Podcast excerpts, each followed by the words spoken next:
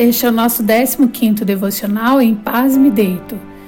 E por meio dele cumprimento você com a maravilhosa graça e a paz infinita do Senhor Jesus. Começamos hoje pelo Salmo 15, cujo subtítulo na minha versão bíblica é O Cidadão dos Céus. No texto, Davi pergunta: Quem, Senhor, habitará no seu tabernáculo? Quem há de morar no seu santo monte? O que você acha? Na sua opinião, quem há na terra que mereça morar com o Senhor por toda a eternidade? Quem seria a pessoa digna de ser cidadã dos céus? Pense. Alguém em sua lista? Um amigo, seu pai, sua mãe, seu filho ou filha? Você? Bem, uma coisa eu e você concordamos. Queremos ser escolhidos para morar no céu. Ninguém quer viver a eternidade longe da presença maravilhosa do Senhor. Mas sabemos que não somos dignos, puros ou bons o suficiente para merecer essa graça. Provavelmente, nós cremos que as pessoas que amamos e admiramos são merecedoras de morar com Deus. É claro que esta crença está firmada no fato de que não conhecemos todas as falhas dessas pessoas. Eu descobri, vivendo no Evangelho, que ninguém é bom o suficiente para merecer a vida eterna.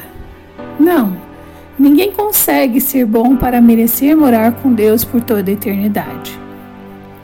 Assim, eu convido você para que juntos oremos ao Senhor. Querido Deus, sabemos que precisamos de integridade, de praticar a justiça, falar a verdade e não difamar as pessoas com nossa língua. Nós queremos não fazer mal ao nosso próximo, Senhor, nem lançar injúria contra ninguém que esteja ao nosso redor.